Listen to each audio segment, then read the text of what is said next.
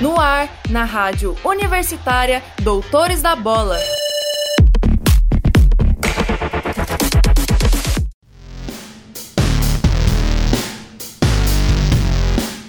Olá, ouvinte! Está começando o programa Doutores da Bola dessa sexta-feira, dia 24 de setembro de 2021. No programa de hoje, você confere uma reportagem especial acerca da inédita participação do Goiás Vôlei na Superliga Masculina Série A dessa temporada. E para falar dessa conquista histórica para o vôlei goiano, a equipe do Doutores conversou com o técnico Marcos Henrique Nascimento, que abordou também sobre a trajetória da equipe, as novas parcerias e contratações, além das expectativas nessa nova fase do time. Também vamos ter uma entrevista com o técnico do Vila Nova Feminino, Robson Freitas, que vai falar um pouco acerca do projeto de renovação das atletas coloradas a partir do desenvolvimento das categorias de base do clube. Além disso, você acompanha informações sobre a Copa do Mundo de Futsal, o desempenho dos times goianos no nosso querido Brasileirão 2021, notícias do mundo dos esportes das etapas da Stock Car em Goiânia e da história do hino do Atlético Goianiense, no quadro Conheça o Hino. A apresentação é de Amanda Dutra. Vem com a gente! Giro Semanal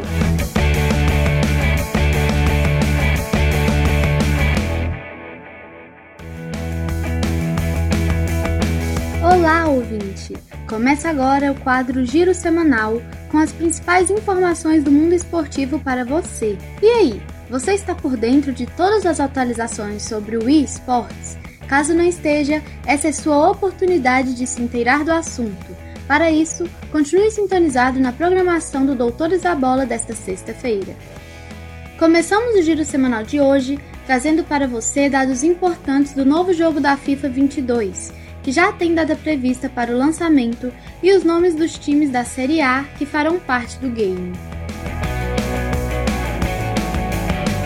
A data de lançamento do jogo está marcada para o dia 1 de outubro e vai contar com versões disponíveis para PlayStation 4, PlayStation 5, Xbox One, Xbox Series XS e PC.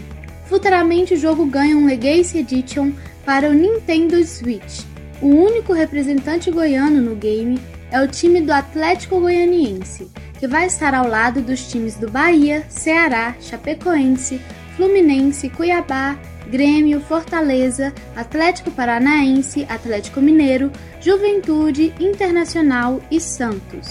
Outros cinco times que estão disputando a elite do futebol brasileiro só vão estar disponíveis nos modos Libertadores e Copas Sul-Americanas. São eles: Flamengo, São Paulo, Corinthians, Palmeiras e Bragantino. Já as equipes do Esporte e América Mineiro não estarão disponíveis no FIFA 22. O elenco atual do Atlético Goianiense não fará parte da equipe do clube dentro do jogo, uma vez que não existe uma federação responsável pelo direito de imagem dos jogadores dos clubes que disputam o Campeonato Brasileiro, o contrário do que acontece com os times e campeonatos europeus. A falta do estádio do Dragão no game também é por conta da falta de licenciamento. O rubro-negro, mesmo sem o elenco atual e o Antônio Scioli, vai contar com todos os novos uniformes presentes no FIFA 22. Para que fosse possível a presença do elenco e estádio de todas as equipes, a empresa EA Sports teria que negociar com cada atleta de cada clube na competição, um por um. Como o processo é inviável, a empresa acaba negociando apenas o direito de imagem do clube. Agora passamos a falar sobre a Liga Goiana de Free Fire, a LGFF, que já está com as semifinais chegando ao fim. O dia 4 dessa penúltima etapa da competição finalizou com a Savex Gaming em primeiro lugar e na classificação geral em segundo lugar atrás da Vegos. O dia 4 teve confrontos entre os grupos A e B, sendo o ranking das três melhores a Savex Gaming, La Química e Vegos, respectivamente. A primeira colocada somou 62 pontos e 30 kills. A segunda terminou com 50 pontos e 15 kills. enquanto a terceira concluiu a rodada com 42 pontos e 18 quilos. O dia 5 das semifinais ocorreu na última segunda-feira, dia 20 deste mês. Os confrontos foram entre membros do grupo C, que descansaram na quarta rodada, e membros do grupo A. A classificação do dia terminou com a La Química em primeiro lugar, com 6 abates, a TK7 em segundo, também com 6 abates, e X1 em terceiro lugar, com 5. Essas foram as informações semanais do mundo dos esportes. Mas você segue com o quadro Giro Semanal e mais atualizações vindo por aí. Continue sintonizado. Um boletim da repórter Andrea Hayelen para a Rádio Universitária.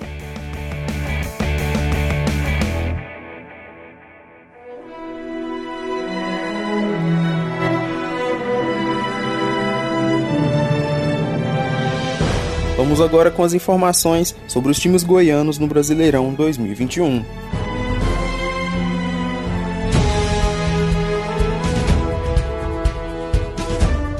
No último domingo, dia 19, o Atlético Goianiense foi ao Morumbi enfrentar o São Paulo em jogo válido pela 21ª rodada da Série A do Campeonato Brasileiro. Logo aos 3 minutos de jogo, o rubro-negro ficou perto de abrir o placar. Após cruzamento de Igor Carius, Volpe espalmou nos pés do atacante André Luiz, que limpou bem a marcação, mas chutou para fora. A partir daí, o São Paulo dominou as ações no primeiro tempo e, aos 36 minutos, abriu o placar em cabeçada perfeita do argentino Emiliano Rigoni. No fim do primeiro tempo, o Atlético chegou a empatar a partida com André Luiz. Após bomba de Arnaldo, Volpe espalmou novamente nos pés do atacante, que empurrou para as redes, mas o Bandeira assinalou posição irregular do jogador. Aos 11 minutos do segundo tempo, o tricolor paulista aumentou a vantagem com o Luciano e encaminhou a vitória. O time goiano descontou aos 26 minutos, após cruzamento de André Luiz, Matheus Barbosa livre finalizou forte e marcou seu primeiro gol com a camisa do clube. Final de partida, placar de 2 a 1 para o São Paulo. O Atlético emplacou seu quarto jogo seguido sem vencer no campeonato. Com a derrota, o clube permanece na 11ª posição com 26 pontos, a 4 pontos do G6 e a 4 pontos da zona de rebaixamento. O Dragão ainda deve a rodada 19 do campeonato, onde irá enfrentar o Flamengo no Maracanã, em partida remarcada para o dia 5 de novembro. O próximo duelo do time será contra o Cuiabá, no próximo domingo, dia 26, no estádio Antônio Ascioli, em Goiânia. Já pela Série B, na última segunda-feira o Goiás foi até Santa Catarina enfrentar o Havaí pela 25ª rodada do campeonato. O jogo marcou a volta do torcedor ao estádio da ressacada. O Esmeraldino defendia uma sequência de 10 jogos de invencibilidade, mas mesmo assim foi completamente dominado pelo Leão da Ilha durante toda a partida. O goleiro evitou até onde conseguiu e impediu que o Goiás voltasse para casa com a mala lotada de gols, mas não conseguiu impedir a derrota. Fim de jogo, 1 a 0 para o Havaí. Mesmo com placar adverso, o Goiás se mantém na vice-liderança da competição com 45 pontos, 3 atrás do líder Curitiba e 4 à frente do Guarani, que é o primeiro time fora do G4. Na próxima rodada, o clube tem um clássico contra o Vila Nova. O jogo vai acontecer na próxima sexta, dia 24 às 7 horas da noite no estádio Ailé Pinheiro. Este vai ser o segundo jogo com o público do time goiano. Cerca de 30% da capacidade da Serrinha foi permitida, aproximadamente 2.300 pessoas. O Vila Nova também foi a campo na última segunda-feira enfrentar o Confiança, vice-lanterna do campeonato. Em jogo de reencontro entre torcida e time, todos os 800 ingressos foram vendidos, mais os 700 disponibilizados para sócios torcedores mas não aconteceu o esperado ao Colorado. Aos 10 minutos do segundo tempo, o zagueiro Donato foi se aventurar ao ataque e perdeu uma oportunidade claríssima frente a frente com o goleiro Rafael, que saiu bem do gol e fez uma defesaça. Menos de um minuto depois, Alisson mandou uma pancada de canhota sem chances nenhuma de defesa para o adversário e a bola explodiu no travessão. Aos 39 minutos da reta final, João Pedro saiu cara a cara com Rafael, mas demorou decidir o que fazer e deu tempo da marcação do Confiança botar a bola para escanteio em um quase gol contra. Final de jogo, 0 a 0 que mantém o clube na 15ª colocação com 27 pontos, apenas 3 à frente do Londrina, primeiro time da zona de rebaixamento. Na próxima rodada, o clube tem o clássico contra o Goiás. Pela Série D, a Aparecidense garantiu vaga para as oitavas de final, após reverter o placar negativo contra a Caldense. Pelo jogo de ida da segunda fase da competição, o clube goiano havia perdido por 1 a 0, mas com uma virada brilhante em casa, carimbou a classificação. Logo aos 5 minutos de jogo, a Caldense abriu o placar de pênalti com Patrick Lopes. O clube goiano, dois minutos depois, chegou ao gol de empate com Alex Henrique, numa jogada trabalhada pela esquerda, cruzamento para a área e desvio para botar lá dentro. Aos 36 minutos, em uma jogada idêntica anterior, a Aparecidense virou o jogo. Dessa vez, Rafa Marcos foi o marcador. O jogo se encaminhava para uma disputa de pênaltis. Mas aos 42 minutos do segundo tempo, em outra jogada igual do primeiro gol, Gilvan mandou para as redes. A Aparecidense se livrou dos possíveis pênaltis e garantiu classificação para as oitavas da Série D do Campeonato Brasileiro. Já no próximo domingo, às 4 horas da tarde, o clube enfrenta o Cianorte, no Paraná, a partida de volta será dia 2 de novembro no estádio Aníbal Toledo. O clube goiano pretende subir pela primeira vez na história para a Série C do Campeonato Brasileiro. Vale lembrar que os quatro semifinalistas do torneio garantem o acesso. Na última terça-feira, dia 21, a CBF autorizou a volta do público para as oitavas de final da Série D do Brasileirão. A Aparecidense quer contar com sua torcida no duelo de volta contra o Cianorte com 30% da capacidade liberada. Cerca de 2 mil torcedores possivelmente poderão comparecer ao jogo. CBF ressaltou também que a permissão sobre a volta depende da decisão das autoridades locais. E como Goiás e Vila já tiveram a presença de torcedores em seus últimos jogos, a expectativa é que a Aparecidense consiga jogar com a presença de público em Aparecida de Goiânia. Com as informações, o repórter Gabriel Alves para a Rádio Universitária.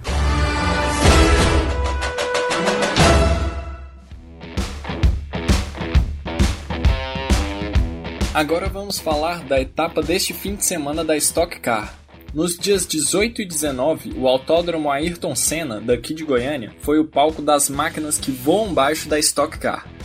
A corrida de domingo foi marcada como a corrida de 500 participações da Chevrolet na Stock Car, batizada de GM500, e com um safety car Camaro plotado especialmente para essa corrida. O primeiro dia de corrida começou com Rubens Barrichello na pole, piloto que já tinha quatro vitórias em solo goianiense, e terminou com Barrichello em primeiro. Com uma corrida sólida, conseguiu manter a liderança tranquilamente pela prova. O pódio foi seguido por César Ramos e Gabriel Casagrande, que é o líder em pontos da competição.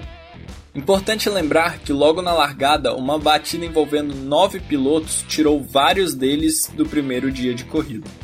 Já na segunda corrida do dia 18, que já começou com apenas 21 pilotos, quem se mostrou o melhor foi Ricardo Maurício, que ganhou dominando a dianteira com 8 segundos de vantagem do segundo lugar de Júlio Campos. Além dele, o pódio foi fechado por Attila Abreu em terceiro lugar. Já na corrida de domingo, na comemoração das 500 participações da Chevrolet na Stock Car, Ricardo Maurício representou novamente, com não uma, mas duas vitórias nas largadas de domingo. Acabou levando para casa também o troféu de volta mais rápida e de homem da corrida. A competição contou com 30 pilotos no domingo, em comparação com os 21 que terminaram as corridas no sábado. O piloto estreante, Rafael Teixeira, acabou terminando sua primeira corrida logo na linha de largada e teve que ser atendido por paramédicos, mas sem ferimentos graves.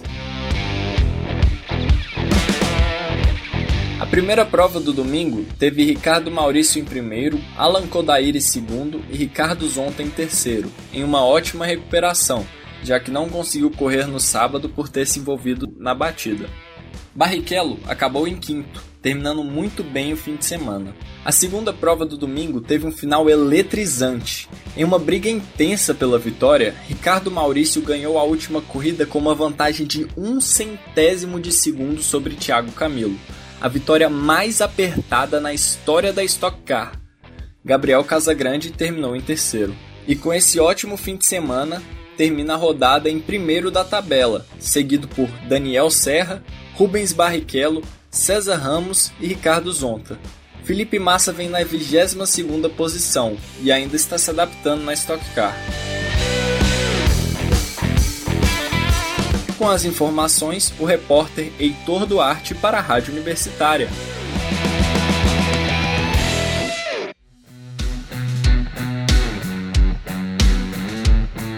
O solo europeu está agitado e com muitas emoções no ar, ou melhor, nas quadras. No dia 12 de setembro se iniciou mais uma Copa do Mundo FIFA de futsal.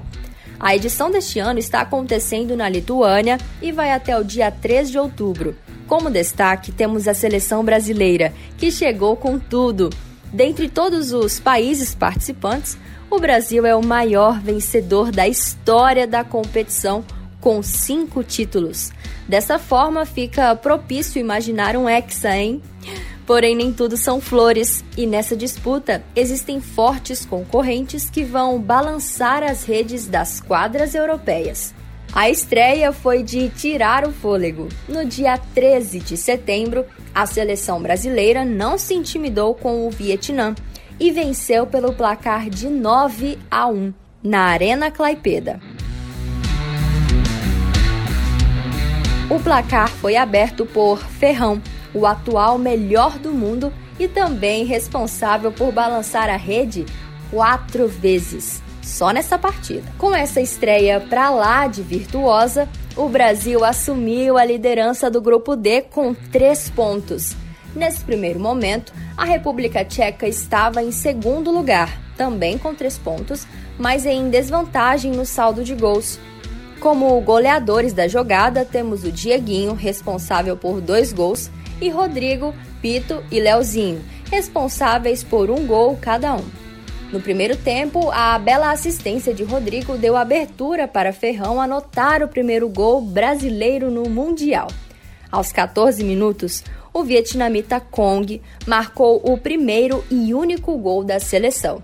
Já ao final do primeiro tempo, 5 a 1 para a Canarinho. Na segunda etapa, o Brasil permaneceu com fogo nos pés e o final da história vocês já podem até imaginar.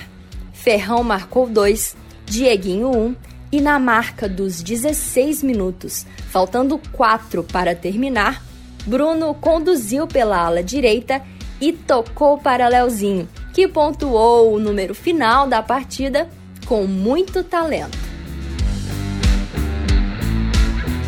Três dias depois da estreia e o Brasil seguiu invicto na disputa em primeiríssimo lugar do Grupo D após golear a República Tcheca por 4 a 0. A grande jogada fez a seleção marcar seis pontos e carimbar uma das vagas para o mata-mata do Mundial. Pressão tanto na defesa quanto no ataque. Assim foi a equipe brasileira desde o início da partida.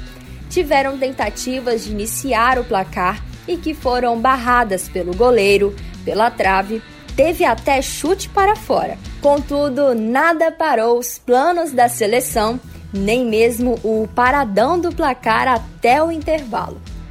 Sabe quando tudo que você precisa é uma conversa com seus amigos? Pois bem, após o intervalo no vestiário, a equipe Brazuca balançou a rede três vezes logo nos seis primeiros minutos, percebemos que a conversa surtiu efeito. O terceiro foi de Rodrigo, o capitão da Canarinho, que assim fez a marca de 100 gols pela seleção. Entendeu como foi emocionante? Com a boa vantagem do saldo de gols, o Brasil desacelerou o ritmo um pouco, mas mesmo assim, aos segundos finais, Marlon foi certeiro na jogada e finalizou o placar de 4 a 0 na Arena Claipeda. Não cansou de escutar as vitórias brazucas não, né? Porque aqui vem mais uma na disputa contra o Panamá na manhã do último domingo, dia 19. Assim, a seleção contou com 100% de aproveitamento nessa fase e garantiu o primeiro lugar no grupo D, com nove pontos. Já podemos dizer partiu mata-mata? Sim, mas antes deixe-me situar você como foi esse jogão. 5 a 1 foi o placar e foram Rocha, Gadeia, Leozinho, Arthur e Pito os que marcaram os gols do triunfo da Canarinho.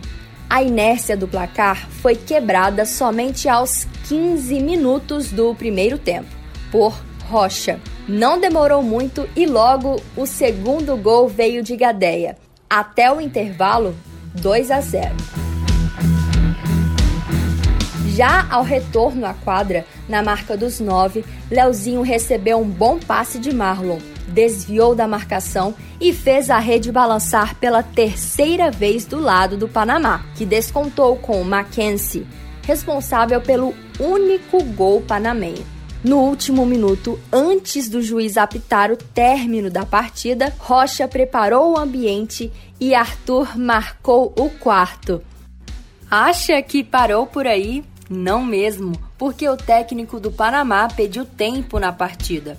Quando retornaram ao jogo, veio ele, o jogador Pito, que mandou para o gol vazio a 5 segundos do fim de jogo e fechou a conta.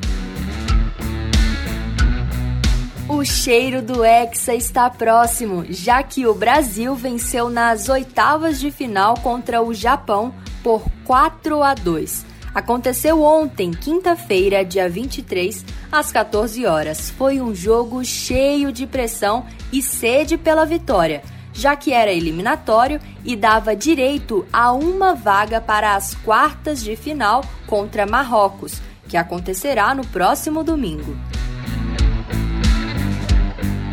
No primeiro tempo, o placar ficou empatado.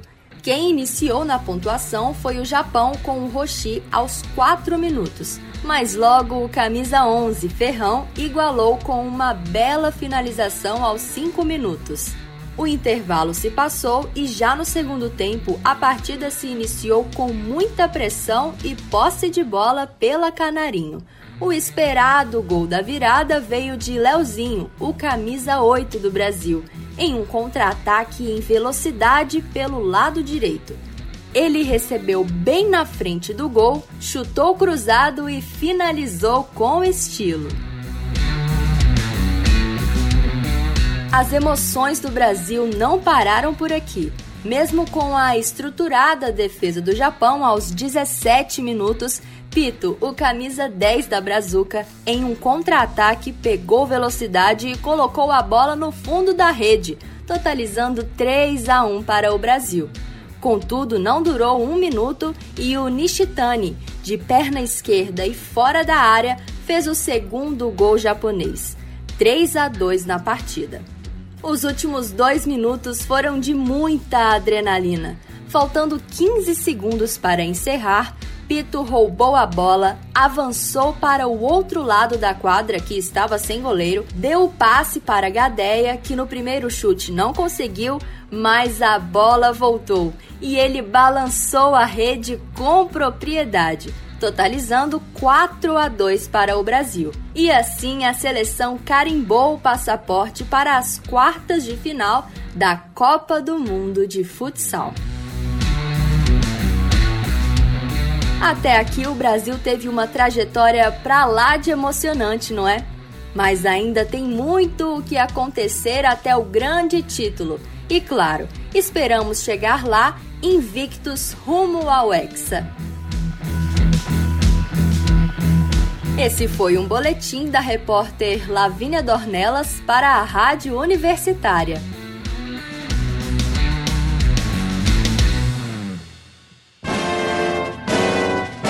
Conheça o hino.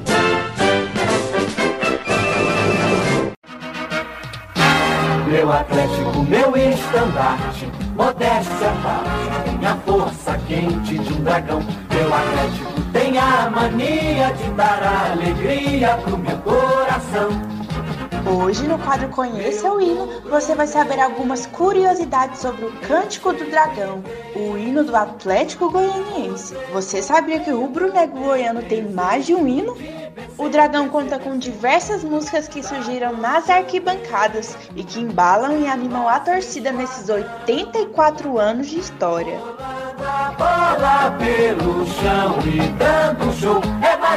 Abre aspas. O Atlético tem a mania de dar alegria pro meu coração.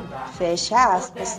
Esse é o hino considerado oficial atualmente, sendo mais conhecido e tocado nos estádios. Tem letra e melodia de domínio público e se destaca pelo clima alegre e contagiante. Assim como a equipe goiana, a música que a representa tem origem popular, com um autor desconhecido. Há especulações que tenha surgido da torcida durante os jogos, como afirma o historiador do Atlético Goianiense Paulo Vinícius Mascote. Pela sua letra, é, pressupõe-se que ele tenha vindo das arquibancadas, da própria torcida. Por quê? Dentro do hino nós temos uma referência ao mascote do clube, que é o dragão, e temos uma parte do hino também que é Leleleô, Leleleô Atlético, que é justamente um canto de arquibancada. E sobre o surgimento do hino, Paulo diz que o Atlético, sendo um time mais tradicional, forma seu brado ao clube diferente de outros times goianos. Bom, o fato é que o Atlético tem essa questão de tradição muito forte, isso aparece no hino. A coisa que vem do, da torcida para dentro do hino também é muito importante. E ao contrário de, por exemplo, outros clubes aqui do estado, como o Goiás e o Goiânia, que contrataram um compositor muito famoso do Rio de Janeiro para escrever seus hinos, é, então, é, é, tá encomendando um hino de fora para dentro, o Atlético tem essa coisa mais raiz, mais tradicional. Os seus diversos hinos, do mais reconhecido aos menos conhecidos, eles vêm da arquibancada.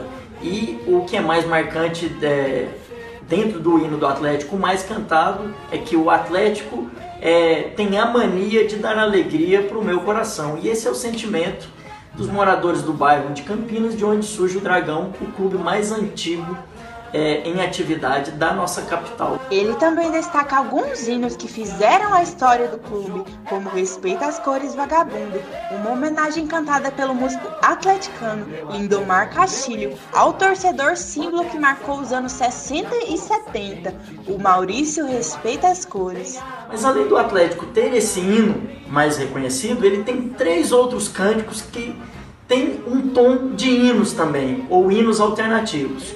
Um deles que chegou a ser cantado pelo famoso cantor Lindomar Castilho, é, que faz uma menção a um torcedor histórico que é o Respeito às Cores, fala do bairro de Campinas e fala também do Dragão. Temos um outro hino descoberto há pouco tempo, são, são é, umas quatro estrofes, que foi trazida pela família de um ex-goleiro do Atlético nos anos 50, que também celebra a origem no bairro de Campinas e celebra o rubro-negro, celebra o Dragão. E temos mais recentemente um hino composto pelo então membro da Academia Goiânia de Letras, José Mendonça Teles, e um grande maestro daqui do estado, que é o Joaquim Jaime, Melodia e Letra, que é, também é reconhecido enquanto um dos hinos do clube. Sou goiano e me orgulho da raça, sou atlético, bandeira na mão a gritar no campo da luta. Sou dragão, sou dragão, sou dragão, registrado na página da história. Com Goiânia nasci, sou primeiro, campeão de muitas jornadas. Sou Atlético Dragão Campineiro, dragão, dragão, dragão. O povo em delírio rebenta coração. Dragão, dragão, dragão. O povo em delírio rebenta coração. Rubro-negro, nação de heróis, na chacrinha seu grito surgiu. Viajou por todas as Campinas e gramados do nosso Brasil. Dragão, dragão, dragão, o povo em delírio rebenta coração. Dragão, dragão, dragão, rebenta coração. Rubro Negro, nação de heróis. Na chacrinha seu grito surgiu, viajou por todas as campinas e gramados do nosso Brasil.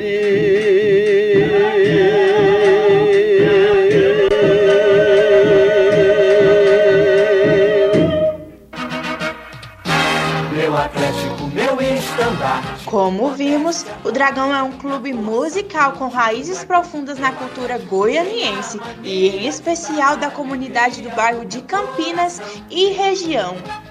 Gosto ver nosso esquadrão rolando a bola pelo chão e dando show. É mais um. Pela voz e produção da repórter Sara Borges para a Rádio Universitária. Leo,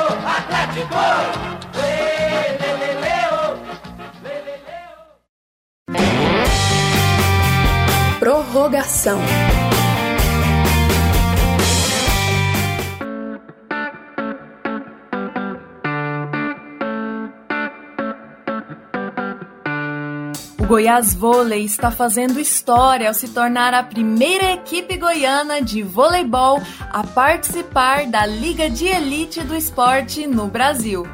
Confira agora uma reportagem especial sobre essa conquista produzida pelos repórteres Everton Antunes e Guilherme Oliveira.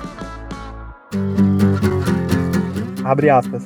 É um momento histórico para o nosso voleibol goiano, fecha aspas, declarou o ex-jogador de vôlei Dante Amaral em entrevista coletiva do Goiás realizada no dia 9 deste mês aos principais veículos goianos de comunicação. A nova fase do Anápolis Vôlei, marcada pela aprovação na Superliga Masculina A, após a existência da equipe JF Vôlei, foram assuntos discutidos pela atual dirigente da equipe nessa coletiva.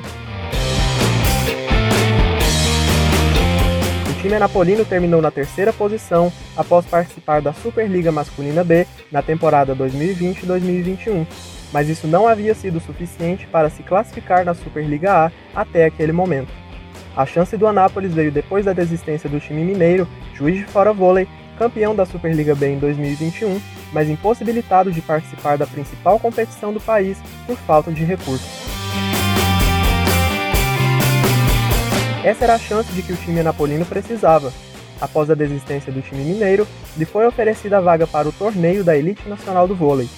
Até o momento, muitos obstáculos impediam a certeza do Anápolis no torneio, porque era preciso garantir patrocínios, infraestrutura e adequação. A solução encontrada pelo Anápolis foi recorrer à ajuda do Goiás Esporte Clube, a fim de discutir questões de local de treino e apoio financeiro. Dante, ainda durante a coletiva, deixou claro que o time esmeraldino cedeu a imagem do clube e local de treino, enquanto que o patrocínio está em discussão com o setor privado. A parceria nossa foi que o Goiás é, o espaço físico né, e mais a sessão de imagem. Não tem, é, vale bem deixar bem claro aqui né, que é, recursos financeiros nós estamos buscando né, através é, de algumas de algumas empresas que já estão fechadas conosco, mas o, o Goiás, então, só está sediando essa, o espaço físico e os treinamentos será, estão sendo realizados na Serrinha. Agora, sob o nome Goiás Vôlei, o legado do time de Anápolis vai ser levado adiante pelo comando do técnico Marcos Henrique Nascimento, campeão da Superliga B 2021 pelo JF Vôlei. Ainda foram divulgados nomes como Ítalo Machado, assistente técnico, e Ricardo Piscinin, ex-técnicos do Anápolis Vôlei e atual supervisor do Goiás Vôlei. Nomes experientes como Evandro, levantador, Vini Mendes, central, e o líbero Matheus foram divulgados quando perguntaram sobre a composição da equipe. O treinador Marcos Henrique ainda confirmou 12 atletas, dentre os quais dois são da base e incluem os já citados, e procura os quatro restantes para compor a equipe do Goiás Vôlei. Ainda é preciso avaliar o local da competição na capital do estado. O time cogita usar o Serrinha e até mesmo Goiânia Arena, mas ainda é preciso analisar as estruturas e a capacidade de comportar o campeonato.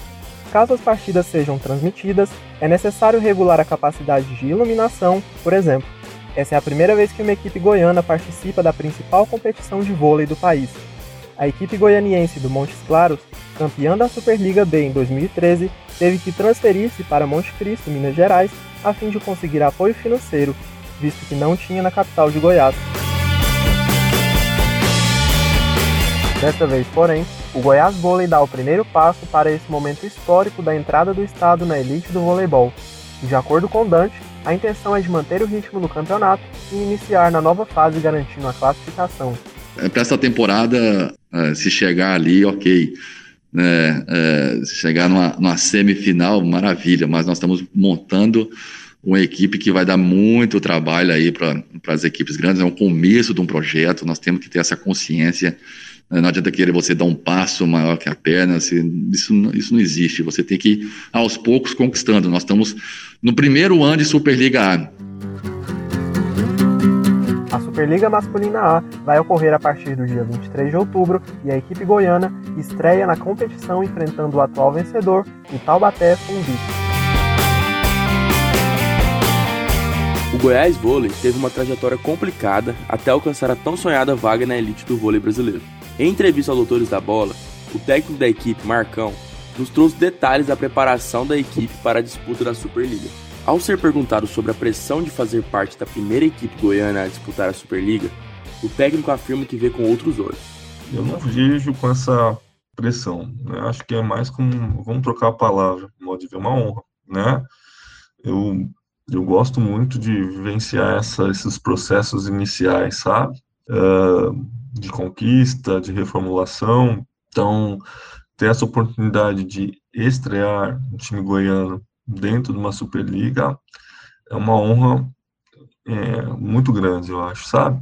Então, para mim, é, aumenta, lógico, a questão de responsabilidade, de se preparar, né? Ainda mais, uh, mas eu vejo muita alegria de estar representando um estado tão bacana, tão bonito, uma instituição tão bacana que é o Goiás, uh, dentro desse fato histórico, né?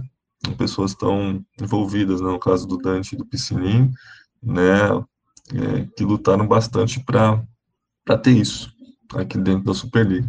Né, então, estou muito feliz. Acerca da estreia do Goiás Vôlei contra o atual campeão da Superliga, o técnico esmeraldino fala um pouco sobre como vem sendo a preparação para esse confronto. É, a gente tem se preparado, cara, assim, é, Taubaté hoje é, muito forte, né? Perdeu algumas peças de nome, mas assim, um time muito forte ainda, potencial muito grande de ataque, de saque, né? Um grande treinador, que é o Weber, mas para a gente é um grande desafio, né? Um grande desafio. Jogar esses grandes jogos com oponentes tão qualificados é, motiva tanto a mim, como minha comissão técnica, como os atletas, então a gente está muito feliz em poder duelar e fazer grandes jogos, né? Se preparar para fazer grandes jogos uh, contra essas grandes equipes também. O Goiás Vôlei hoje conta com 10 atletas à disposição e pretende fechar o grupo com mais 6 nomes. Marcão explicou como esses jogadores serão selecionados. Nós estamos buscando dentro do mercado, né? Nós entramos. Uh, a gente tem uma diretoria muito qualificada, né? Que está tá correndo atrás dos atletas, né? Proporcionando onde a gente escolha as melhores, pe as melhores peças para compor esse grupo. Mas a gente tem que ter cautela na questão da hora de contratar. Né? Hoje faltam, é, como você falou, nós temos 10 atletas, faltam mais 6. Uh, ah, dois vão vir da base né, para ajudar. Né? E e aí esses quatro caras aí que vão vir, os outros quatro atletas, vão ser muito importantes uh, nessa construção de time. Mas a gente tem que ter cautela, verificar muito bem o mercado para montar cada vez mais uma equipe ainda mais competitiva. Os dirigentes do Goiás Vôlei, em entrevista coletiva recente, demonstraram estar otimistas quanto ao desempenho da equipe no campeonato. Ao ser questionado sobre, o técnico da equipe manteve os pés no chão trabalhar. Acho que agora é muito cedo para falar, né? A gente está acompanhando o Campeonato Paulista, começou agora essa semana o Mineiro. A gente tem outras equipes, né, que não são do estado, por exemplo, Menal e Brasília estão disputando o Mineiro, então a gente vai conseguir ver e ter um pequeno parâmetro, mas eu te falo muito cautela e muito cuidado, porque as equipes nessas fa nessa fase inicial de preparação estão, vamos dizer, muitas estão trabalhando muito a parte física ainda, estão ah, preocupado mais com a construção de uma casca, que a gente fala uma, uma forma para conseguir, uma forma física ideal para conseguir aguentar a Superliga inteira. E é uma competição muito longa. Então eu prefiro ter pé no chão, né? Trabalhar bastante, porque a Superliga é uma competição diferente. Uh, fazer qualquer suposição agora eu acho muito precipitado. Então cabe a nós agora que a gente está fazendo bem, é se concentrar ao máximo no dia a dia de treinamento para construir uma base sólida para a equipe e estar bem preparado para o decorrer da competição, né? Conseguir aguentar. Eu acho que quem tiver manter uma regularidade maior durante toda a competição da Superliga, uh, aí vai definir as melhores posições e a gente vai buscar uh, com certeza voos maiores aí, principalmente em playoff e tentar surpreender o máximo possível, mas dentro de uma filosofia de muito trabalho e de muito de muita entrega. Por último, o técnico respondeu sobre qual legado o Goiás Vôlei pretende deixar para o esporte no estado de Goiás. O vôlei profissional ali tem muito. A ideia nossa é muito estar próximo né, com, com a categoria de base cada vez incentivar ainda mais a molecada que está dentro do clube a vivenciar esse esporte de alto rendimento, né? Ter um espelho mesmo, né? Grandes atletas ali que fazem parte do nosso time adulto dentro de uma postura profissional, né? Mostrar para os meninos ali no dia a dia, por exemplo, uh, como que é ser um jogador profissional e aí ajudando eles a almejarem isso futuramente. Isso é bacana, bacana demais. Esse dia a dia está sendo muito legal e acho que dessa forma a gente pode auxiliar nesse processo aí do dentro do voleibol, uh, dentro do Goiás Vôlei. Uma reportagem produzida pelos repórteres Everton Antunes e Guilherme Oliveira para a Rádio Universitária.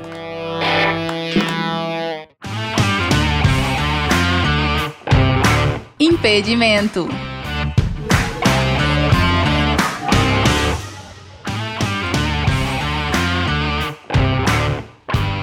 Agora, confira uma entrevista com Robson Freitas, técnico do Vila Nova Universo, equipe de futebol feminino da Faculdade Universo, em parceria com Vila Nova, realizada pela repórter Letícia Carvalho.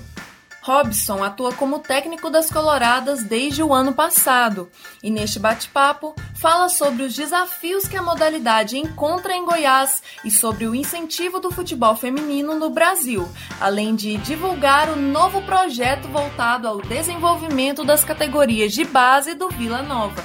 Para iniciarmos essa conversa, levando em conta sua experiência na preparação das jogadoras do Vila Nova, quais são as maiores dificuldades que o futebol feminino encontra atualmente em Goiás?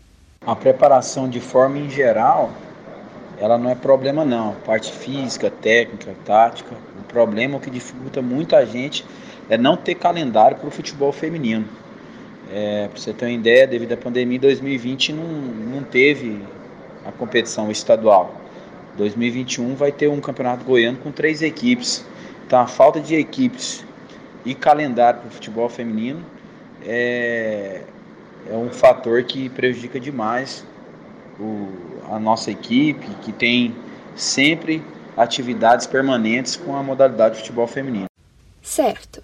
E qual a opinião do senhor em relação ao critério imposto pela CBF aos times de futebol da Série A do Brasileirão, o qual exige que tais clubes tenham uma equipe principal feminina e pelo menos uma categoria juvenil feminina, ou uma associação a um clube que a tenha. Em que medida caberia uma cobrança mais rígida desse aspecto a todos os clubes, independente da atuação na Série A ou não? Sobre o critério da CBF, eu achei importante para que possa estar. Tá, o feminino está ganhando mais força, né? Agora, a questão de imposição de uma cobrança a mais para os clubes que estão participando, eu acho que tinha que vir mais uma bonificação, né? Uma ajuda a mais para o feminino, uma vez que é uma modalidade que está na crescente em todos os aspectos, não só a nível de competições, mas a nível de participantes. Essa nova geração aí está bem aberta para o futebol feminino Então, na minha opinião, acha, é, eu acho que tinha que ter um suporte maior vindo, eu falo a nível financeiro, né? Para que os clubes pudessem ter mais facilidade de estar montando as equipes. E tendo em vista o projeto das categorias de base, de que outras maneiras os clubes goianos poderiam proporcionar uma atuação voltada ao incentivo do futebol feminino? Na realidade, o futebol feminino em Goiás sempre ficou para trás relacionado aos, aos, outros estados, né? Eixo Rio São Paulo, Santa Catarina, Minas Gerais, é, Goiás sempre ficou para trás. E se você for analisar em Goiás, são duas, três pessoas que fazem futebol feminino. E ultimamente está dentro de duas pessoas. Né? Tinha uma terceira pessoa, que era do Goiânia, é, o finado, esqueci até o nome dele, o finado Elias, Antônio é, Elias, né? o seu Elias. O Aliança, que é o, o Luiz, né? E desse, desse futebol feminino surgiu uma, uma terceira via aí, que é um mais novo, mas já mexe, que é o professor William Mendes, né? Que nessa questão de federado, ele está mexendo aí desde 2011. 2011, mas sempre trabalhou com futebol feminino, é, enquanto profissional da educação física, sempre apoiou o futebol feminino de forma em geral. E nessa última década aí, é, eu falo que ele é até um incansável a falar do futebol feminino.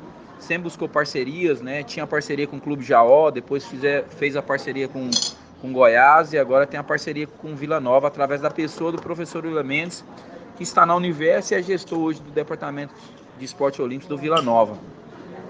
E ele sempre acreditou que o futebol feminino, para ele crescer, precisava de base. Então todos os clubes que ele que ele estava à frente dessa gestão, ele sempre trabalhou com base, porque não tem como você fazer uma, um segmento crescer se você não tiver um suporte, se não tiver a base. Então, é, e os clubes, outros clubes como Goiás, Atléticos, não têm base. Eles fazem hoje, infelizmente, por uma necessidade da obrigatoriedade da CBF, né? E o professor William, onde ele passou, ele quis fomentar a base. Tanto é que agora, é, essa questão da pandemia, com as vacinações, com os novos critérios, ele agora é, já implantou agora a, a equipe de base, no qual o Vila Nova abriu as portas aí. Um aspecto muito importante na divulgação da modalidade são as conquistas. O Vila Nova Universo recentemente teve um excelente desempenho nos Jogos Universitários Brasileiros Jubes 2021 de futebol feminino, com 100% de aproveitamento. E agora tem o desafio da participação no FISU America Games, no México. Nessa perspectiva, como se encontra a preparação das atletas coloradas para esse campeonato e quais as expectativas? Certeza, né? Se não tiver título, se não tiver na vitrine, não tem como ser lembrado e muito menos divulgado. E graças a Deus nós estamos à frente dessa equipe aqui, tem colhido alguns frutos. E um dos que marcou nessa parceria Vila Nova Universo foi esse Campeonato Brasileiro, né? Um título inédito com essa vaga aí para o México. Então as meninas elas estão em pleno vapor, até porque vai começar o estadual agora dia 25, a próxima semana. E já é uma sequência para o brasileiro, para o México, né, para o Pan-Americano no México, no qual vale como preparatório até para a gente fazer algumas experimentações com algumas atletas que a gente aposta para esse Pan-Americano. Muito bem. Agora, sobre a iniciativa de desenvolver as categorias de base, gostaria de saber sua visão sobre esse projeto e sobre de que maneira ele impacta a promoção do futebol feminino no estado.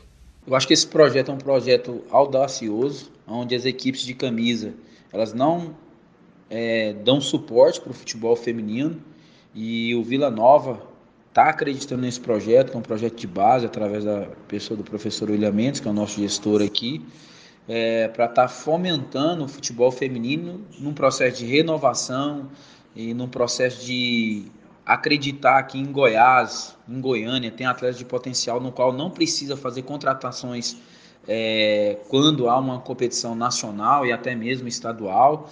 E consequentemente vai divulgando a, a modalidade e fazendo novos, trazendo novos, novas adeptas para a modalidade e, consequentemente, está divulgando né, o futebol feminino de forma em geral.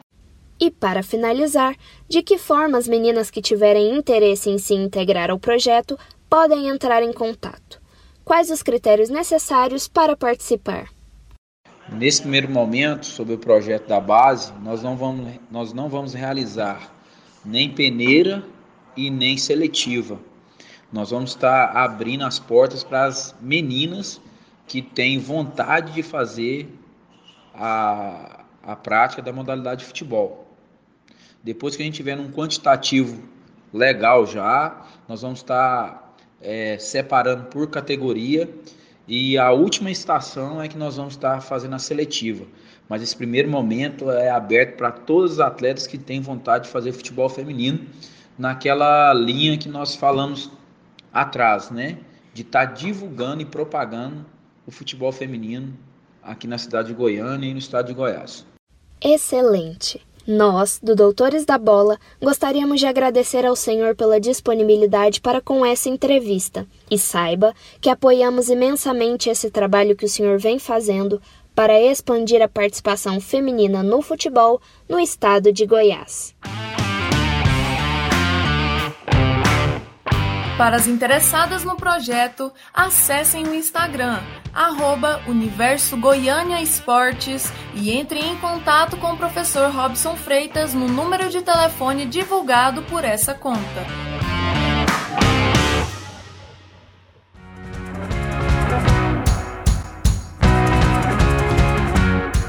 O Doutores da Bola de hoje vai ficando por aqui, com a apresentação de Amanda Dutra. Reportagens e produções de Everton Antunes, Gabriel Alves, Guilherme Oliveira, Heitor Duarte, Lavínia Dornelas, Letícia Carvalho, Sara Borges e Andrea Rayellen.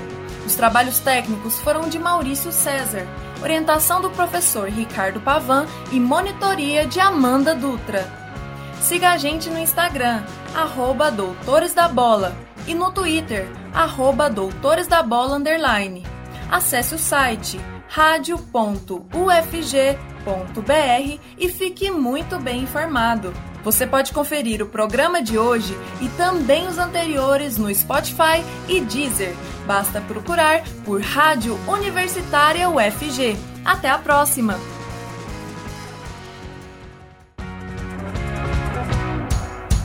E fica por aqui o Doutores da Bola programa sobre esportes produzido por estudantes de jornalismo da Universidade Federal de Goiás.